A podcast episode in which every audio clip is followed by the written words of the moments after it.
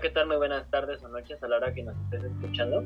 Eh, en esta ocasión estoy acompañado de mis compañeras, Diana Laura Hernández eh, Daniela Cervera Mora, y nosotros somos este, estudiantes de la carrera de Pedagogía. Eh, hoy vamos a abordar un poquito sobre el tema de la dislexia. Vamos a tratar de comprender los factores y todo lo relacionado con la dislexia. Eh, vamos a comenzar con una breve definición de la dislexia. Eh, la dislexia es un trastorno de aprendizaje que puede pues, llegar a eh, ver un poco dañino las capacidades de la lectura y escritura. Esto puede llegar a significar que también puede llegar a perjudicar las habilidades básicas, ya sea el lenguaje o como también el desarrollo de las, vocales o las letras, como no puede llegar a pronunciarlas, como también la comprensión lectora, la escritura o la ortografía. Eh, las personas que sufren dislexia tienen muchos problemas para reconocer y relacionar los sonidos con las letras. Esto nos puede llegar a traer dificultades como en las tareas tan sencillas como la comprensión de una lectura o una escritura sin texto. Incluso se puede llegar a abarcar lo que es llegar a leer. Eh, vamos a ver cómo afecta la dislexia en el aprendizaje también. Eh, la dislexia puede variar, ¿no? La dislexia puede llegar a estar este, dividida en diferentes clasificaciones. yo les voy a hablar de tres aspectos sencillos. Eh, puede afectar en lo que es lenguaje, escritura y en la lectura. Eh, por la parte del lenguaje encontramos que las personas con dislexia pueden tener problemas al comprender o seguir las instrucciones. Eh, esto puede llegar a crear un impacto negativo en la forma de hablar con otras personas. Por la parte de la escritura vamos a encontrar que puede llegar la confusión de las letras o vocales, como había comentado, como también pueden llegar a tener este, dificultad para asociar los, el ritmo de las letras, los o llegar a transcribir su, lectura a un cuaderno. Y por la parte de la lectura, encontramos que pues, los niños pueden llegar a tener dislexia en lo general para leer como para comprender palabras. Eh, esto quiere decir que puede llegar a provocar que no pueden llegar a leer tan adecuadamente, entre otras cosas. Como también pueden llegar a poner menos interés o tener más problemas para interactuar con los libros, ya que se les puede llegar a complicar un poco.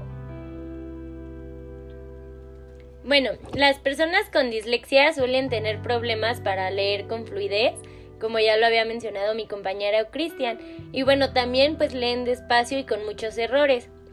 Esto pues afecta a la comprensión de los que leen y bueno, sin embargo pues no tienen la, la dificultad para entender el texto cuando otras personas se los están leyendo. Eh, la, dislexia pues también puede causar problemas con otras habilidades, incluyendo pues la comprensión de lectura, ortografía, escritura, matemáticas. Y algunas señales eh, de la dislexia pues que es que pues primero afecta a las personas de diferentes maneras, ¿no? Por ello, pues los síntomas pueden variar y una señal clave de la dislexia pues es la dificultad para poder codificar las palabras. Esto es decir que tienen dificultad para conectar las palabras con los sonidos que producen. Aquí los niños pues pueden tener dificultad con una habilidad más básica llamada conciencia fonémica. Aquí pues esta es la capacidad para reconocer los sonidos de las palabras y bueno, los problemas con la conciencia fonémica pues se pueden aparecer a partir de preescolar. Muy bien. Este, bueno, ahora les vamos a platicar un poquito sobre las necesidades específicas eh, pues para el apoyo educativo del alumnado con dislexia. En un primer lugar es importante reconocer todos estos tipos de que nos van a señalar que el niño tiene dislexia, ¿no? También puede tener dificultades para localización, para la memoria y demás situaciones que a lo mejor eh, en un primer momento no podemos detectar. Lo que sí es importante también reconocer es que en la escuela y en la familia se van a detectar primeramente que hay que buscar una forma de atención, ya sea con, eh, con un especialista, ¿no? Para esto, pues se requiere que el pedagogo pueda ofrecer un informe de observación de los profesores para que chequen en realidad qué es lo que puede tener el, este, pues el niño. Si bien es muy importante también recordar que el pedagogo no puede diagnosticar, solamente puede observar y a partir de ello realizar este informe. Lo que sí es que tiene que haber un gran apoyo y que tiene que haber especificaciones dentro del tema curricular. Tiene que haber una adaptación en primer lugar en los temas y en la forma en la que las actividades se realizan dentro del salón de clases. Igualmente, cuando hablamos de educación, no solamente estamos hablando del hecho de la escuela, sino también en la parte familiar.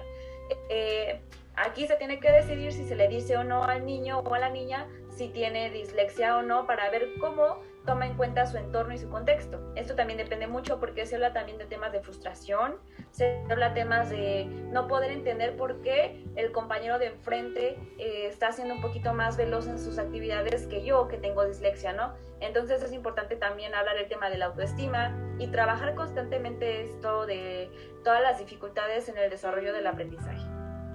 Entre las necesidades específicas de apoyo educativo podemos señalar aquellas relacionadas con los aprendizajes escolares y la organización de la respuesta educativa, las necesidades referidas al desarrollo lingüístico, otras relacionadas al desarrollo cognitivo y metacognitivo y aquellas que corresponden al desarrollo afectivo y social.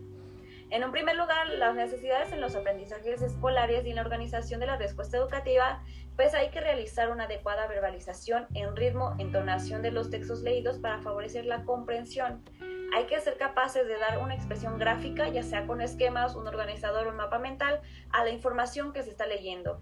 Eh, es muy importante esto porque debemos entender que al alumno se le va a complicar mucho relacionar las imágenes eh, si no tienen un texto o un texto si no tienen imágenes, ¿no? Hay que sentirse motivados hacia el aprendizaje que requiera la utilización de procesos básicos de lectura y escritura. Hay que atender a los detalles para evitar errores. Hay que realizar inferencias sobre lo leído, descender el nivel de fatiga ante las tareas de lectura, tener el tiempo necesario para cada tarea, mejorar la grafía, así como la presión ejercida sobre el útil eh, de eh, la escritura y el tamaño de las letras. Cuando tenemos una lectura y queremos que lo lean, es importante que las letras sean en negritas y que estén grandes. Hay que mejorar los aspectos perceptivos y motrices necesarios en la lectura y también en la escritura. Esto estamos hablando de movimientos del ojo, recorridos visuales, control postural, etc. Hay que realizar con éxito el aprendizaje del uso de las normas ortográficas y de las reglas gramaticales. Hay que aumentar la fluidez y el ritmo durante el desarrollo de actividades escritas. No podemos quedarnos nada más leyendo siempre al mismo tiempo y al mismo paso. Siempre tenemos que aumentar esa dificultad para que vaya ejerciendo una mayor práctica de su lectoescritura.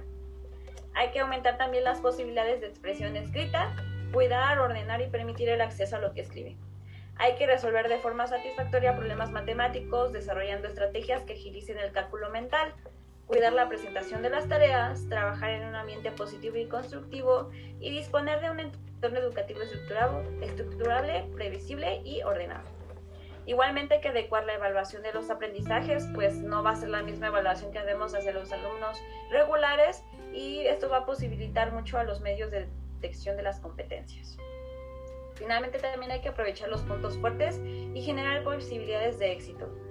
En las necesidades de desarrollo lingüístico, pues es importante comprender el significado de los textos, extrayendo las ideas principales y las conclusiones más relevantes. Hay que ser capaces de relatar las ideas extraídas y organizar la información que gira en torno a las mismas. Eh, hay que narrar hechos o situaciones con coherencia y claridad. Eh, hay que reflexionar acerca del propio lenguaje que tiene el niño y sus posibilidades de uso expresar conceptos, ideas, pensamientos y emociones de forma clara y precisa. En las necesidades en el desarrollo cognitivo y metacognitivo, pues encontramos que hay que favorecer las habilidades de discriminación tanto auditiva como visual. Hay que ampliar las posibilidades de atención, tanto selectiva como sostenida, durante la realización de las tareas o actividades. Hay que ampliar las posibilidades de su memoria de trabajo a corto y a largo plazo. También hay que favorecer su capacidad para situarse en el tiempo y en el espacio hay que retener diversas informaciones secuenciadas en el tiempo y también hay que extraer conclusiones de la información que se le ofrece. Eh, y aquí viene yo creo que lo más importante para mí, que es las necesidades en el desarrollo efectivo y social. Esto pues hay que disminuir la ansiedad que puede generarse como consecuencia de sus miedos y dificultades como la frustración, hay que aprender a tolerar la frustración, hay que considerar el esfuerzo como valor positivo en el trabajo, hay que aumentar su autoconcepto académico y su autoestima, hay que valorar sus conceptos positivos frente a los demás, hay que participar en situaciones de juego y respetar las normas de los mismos, ajustar su comportamiento a la situación a las que se halla y saber escuchar con atención a la persona que le habla, apoyarle en los avances obtenidos, valorar la tenacidad y la constancia y aumentar el ritmo de ejecución de las tareas. Eh, y como conclusión puedo comentar que es muy importante que dentro de este tema de la dislexia eh, tiene que estar muy importante el tema de que tienen que estar adentro los padres de familia, que tienen que estar interesados y también la escuela. No solamente los profesores tienen que esforzarse en el tema de ayudar al niño con dislexia a partir de esta, este, de esta flexibilidad curricular, ¿no? Sino que también por parte de los padres debe de haber una atención constante, un trabajo constante y también observar cuáles son las debilidades, cuáles son este, las áreas de oportunidad y cuáles son las fortalezas que tiene el niño o la niña con dislexia. Eh, bueno, por el momento sería todo. Agradecemos que nos estén escuchando. Esperamos que les ayude mucho para, con, eh, para poder practicarlo en, el salón de clases y que sea de apoyo para su eh, cuadernillo de actividades. Muchísimas gracias. Luego.